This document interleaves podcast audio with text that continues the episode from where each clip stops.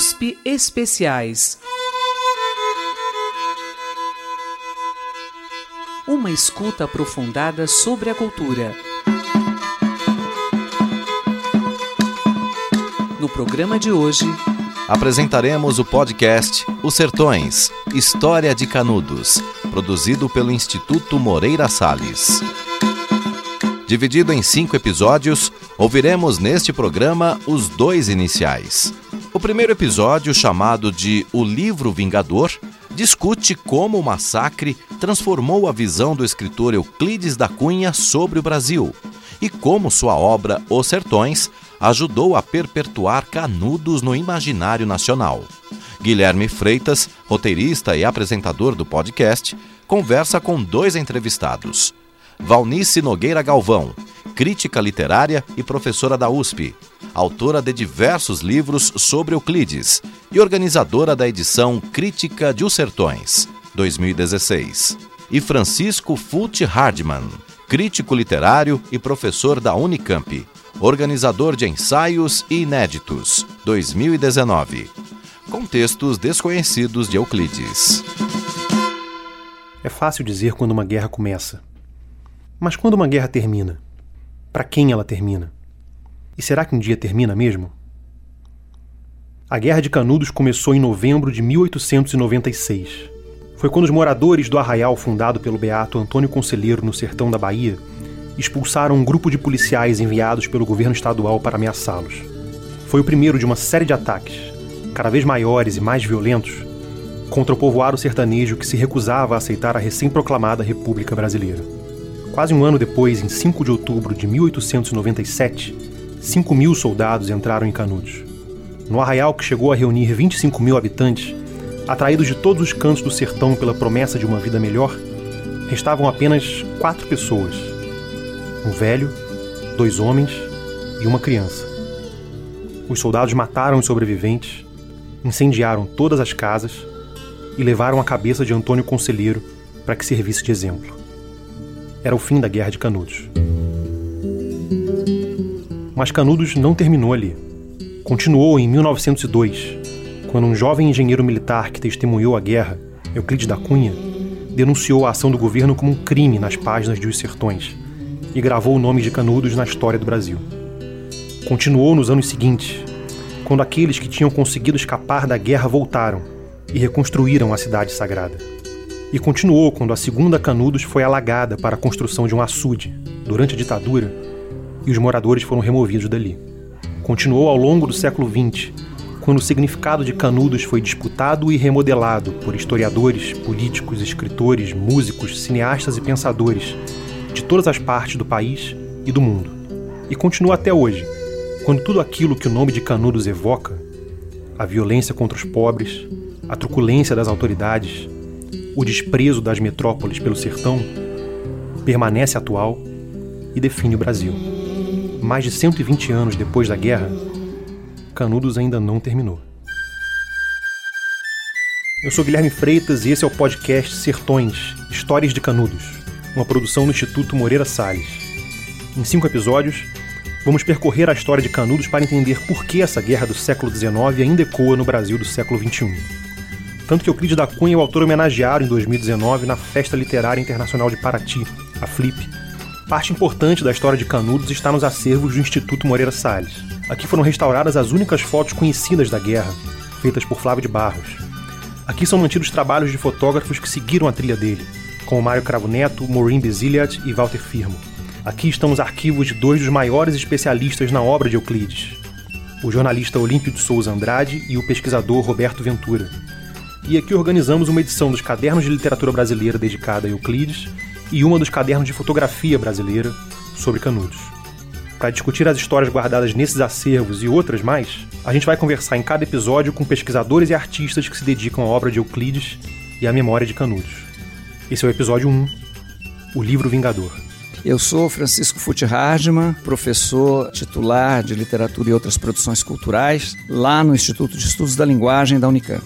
Valnice Nogueira Galvão e sou professora emérita da Faculdade de Filosofia, Letras e Ciências Humanas da USP.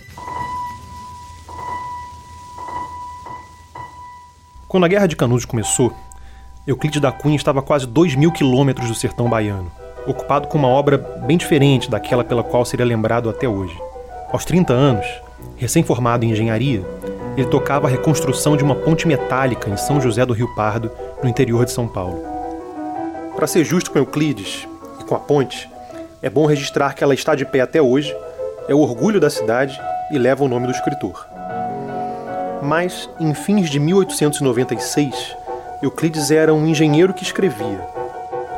Tinha uns poucos poemas publicados em revistas, outros tantos rabiscados em cadernos e uma atuação discreta como articulista na imprensa.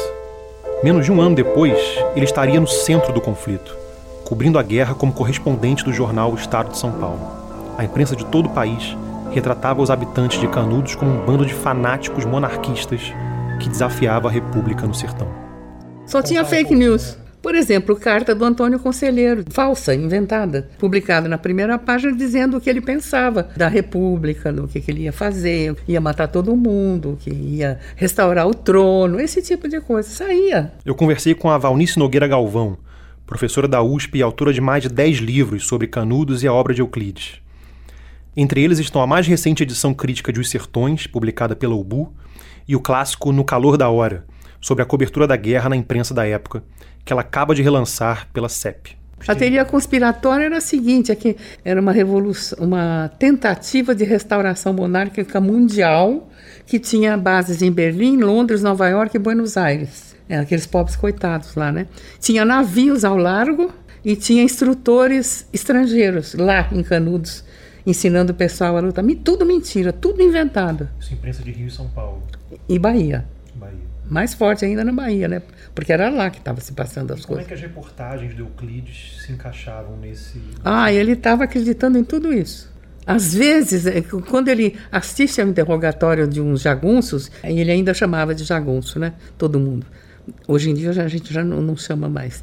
Uh, de um jagunço de 14 anos, ele escreve assim, nas reportagens, não nos sertões, nas reportagens, ele diz assim: não é possível que ele esteja mentindo.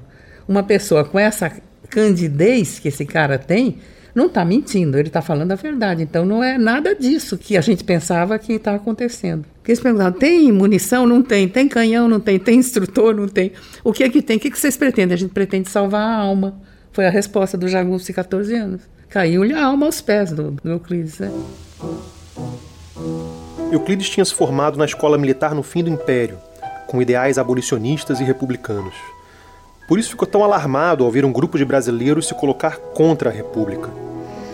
Entre novembro de 1896 e março de 1897, os seguidores de Conselheiro expulsaram duas missões do governo da Bahia e uma tropa federal de 1.300 homens. Foi depois dessa terceira vitória que a resistência de Canudos ganhou contornos épicos na imprensa. Um dos responsáveis por isso foi o próprio Euclides. Ele publicou no estado de São Paulo dois artigos que comparavam Canudos à Vendéia, uma região da França que não aceitou a Revolução Francesa. Os artigos chamaram a atenção do diretor do jornal, Júlio Mesquita, que convidou Euclides para cobrir a guerra, junto com a quarta expedição enviada pelo governo, dessa vez com 6 mil soldados.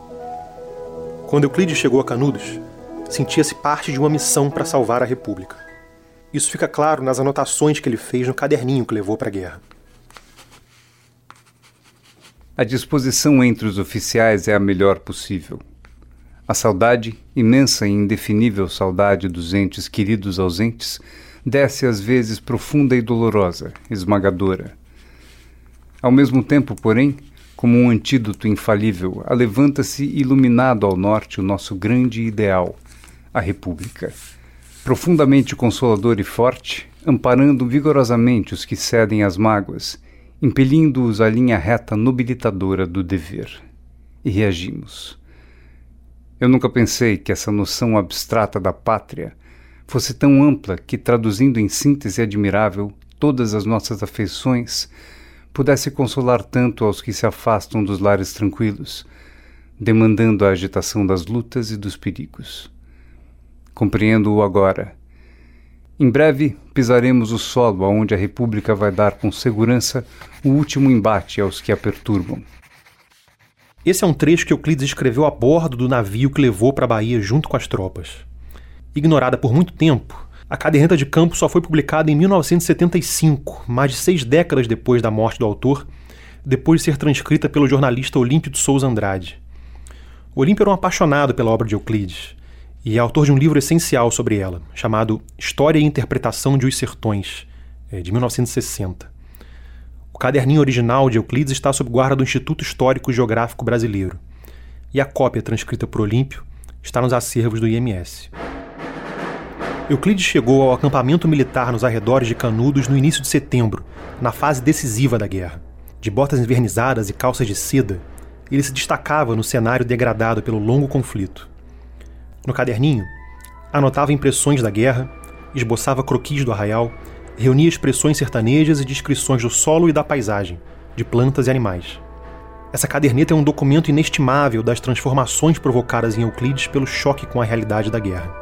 Cinco anos depois, ele transmitiria esse choque ao Brasil inteiro com a publicação de Os Sertões.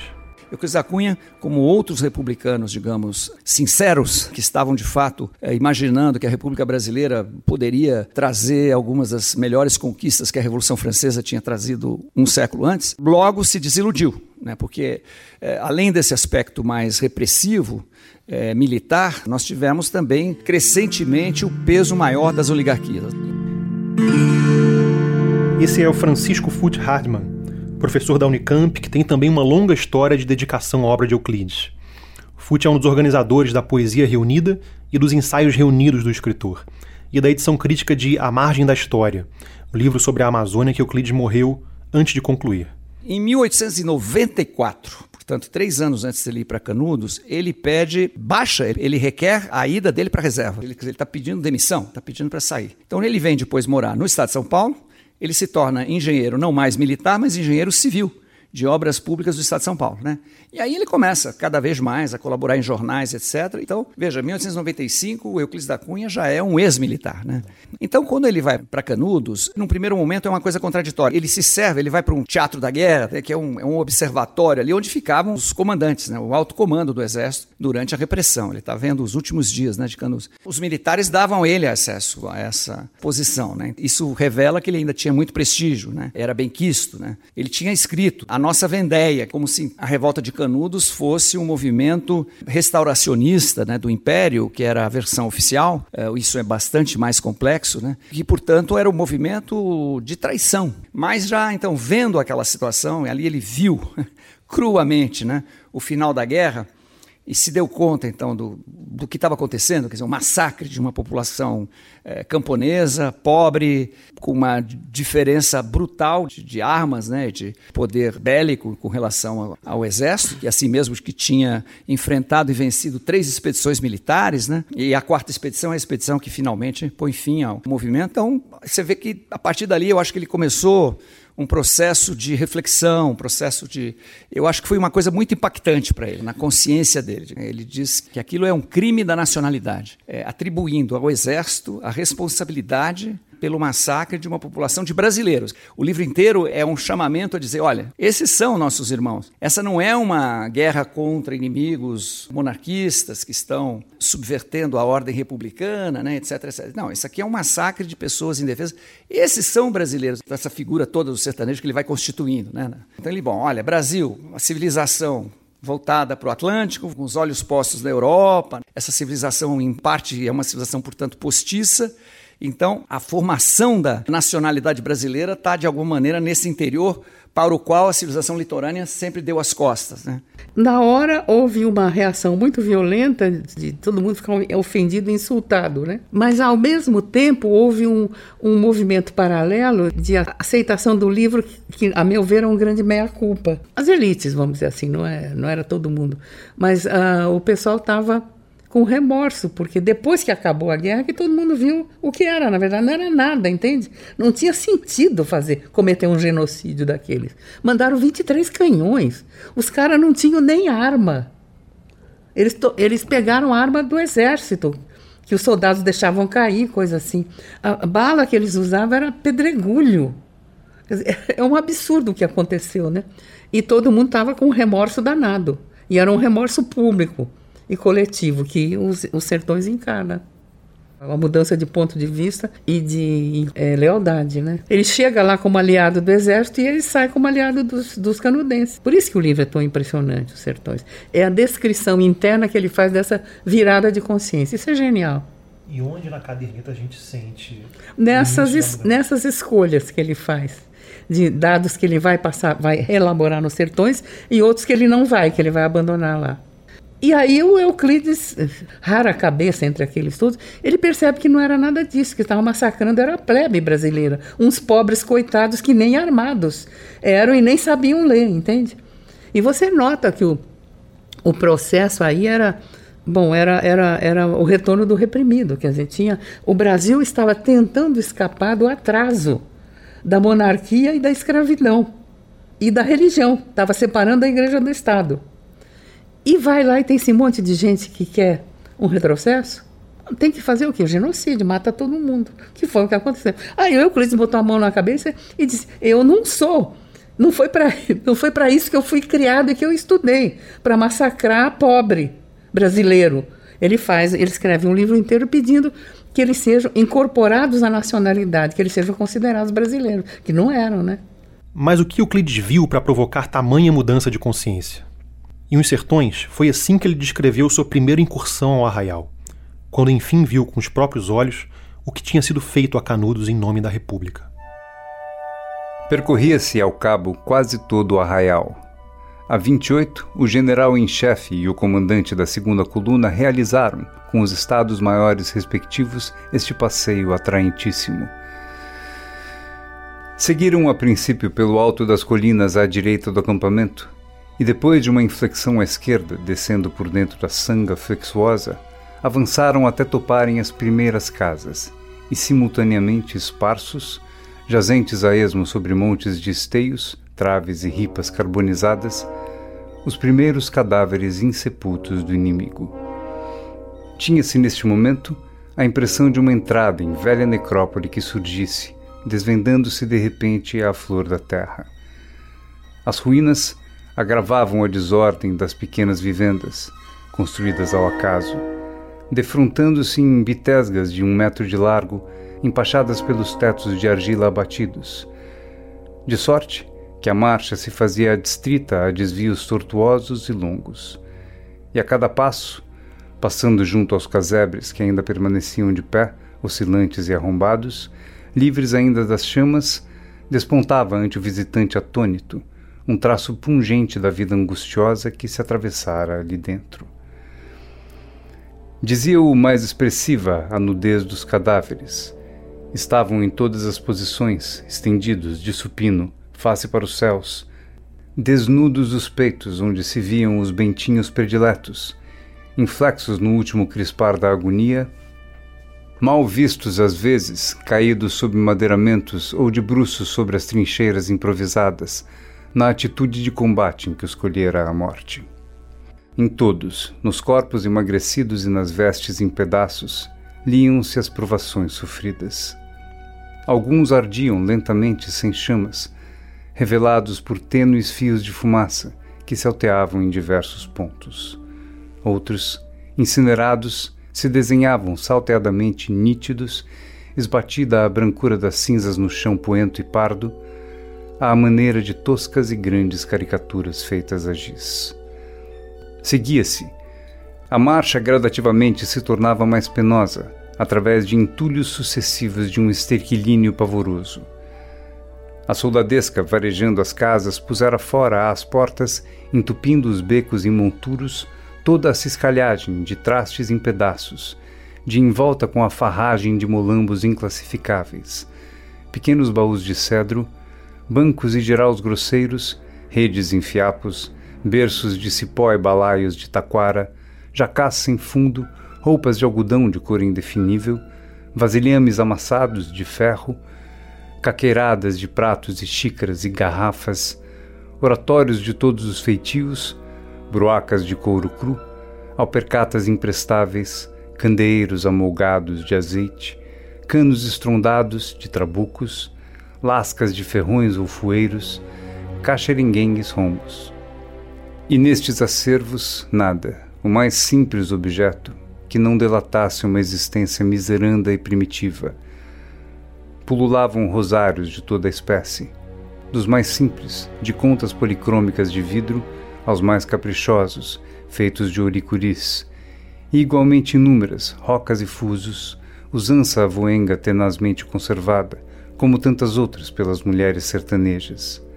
Sobre tudo aquilo, incontáveis, esparsos pelo solo, apisoados, rasgados, registros, cartas santas, benditos em quaderninhos costurados, doutrinas cristãs velhíssimas, imagens amarfanhadas de santos milagreiros, verônicas encardidas, crucifixos partidos e figas e cruzes e bentinhos imundos.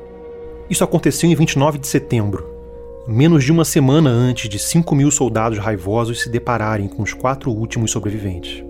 Mas isso Euclides não viu. Debilitado pela febre e pelas péssimas condições do front, ele abandonou Canudos em 3 de outubro, dois dias antes do assalto final. Soube do fim da guerra no hospital, em Salvador. E assim como grande parte da imprensa, celebrou a vitória.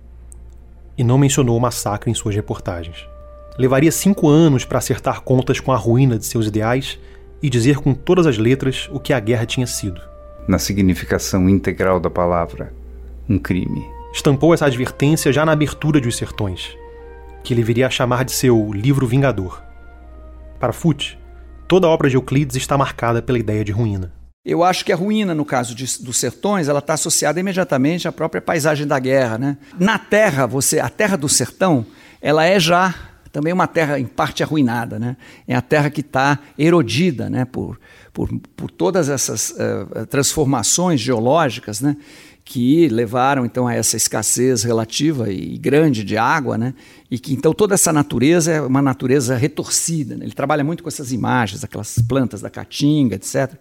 Então você tem, você pode ver a paisagem do sertão também como uma paisagem em parte como uma paisagem arruinada, né, de uma longa história, de uma longa história do planeta. Né.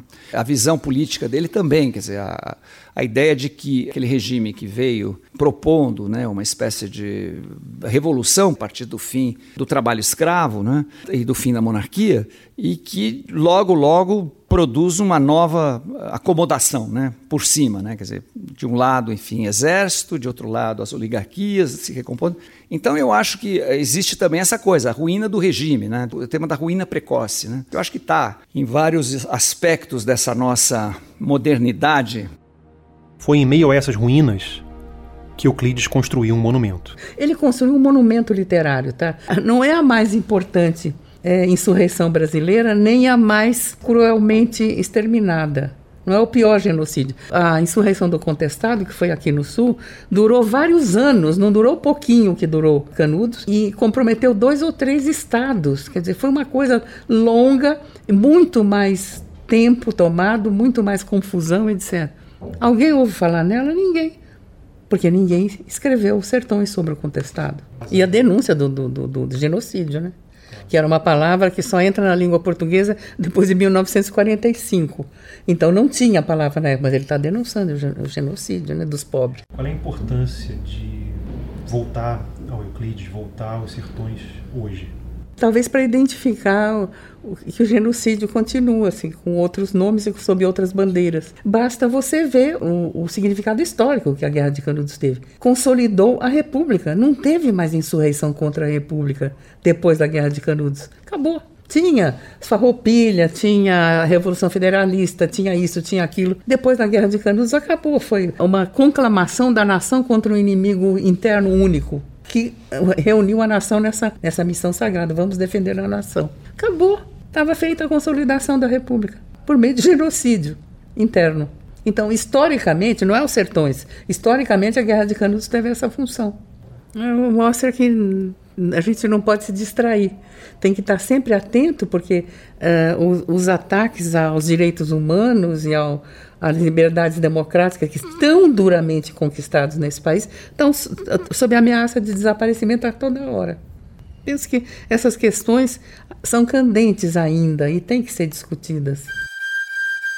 O retrato que Euclides fez de Canudos é lembrado até hoje, mas, como todo retrato, esse não mostra tudo. O que ficou de fora? E como a imagem de Canudos mudou ao longo do tempo, até chegar a nós? Esse é o tema do próximo episódio do podcast Sertões Histórias de Canudos. Temas da cultura a partir de seus sons. USP Especiais.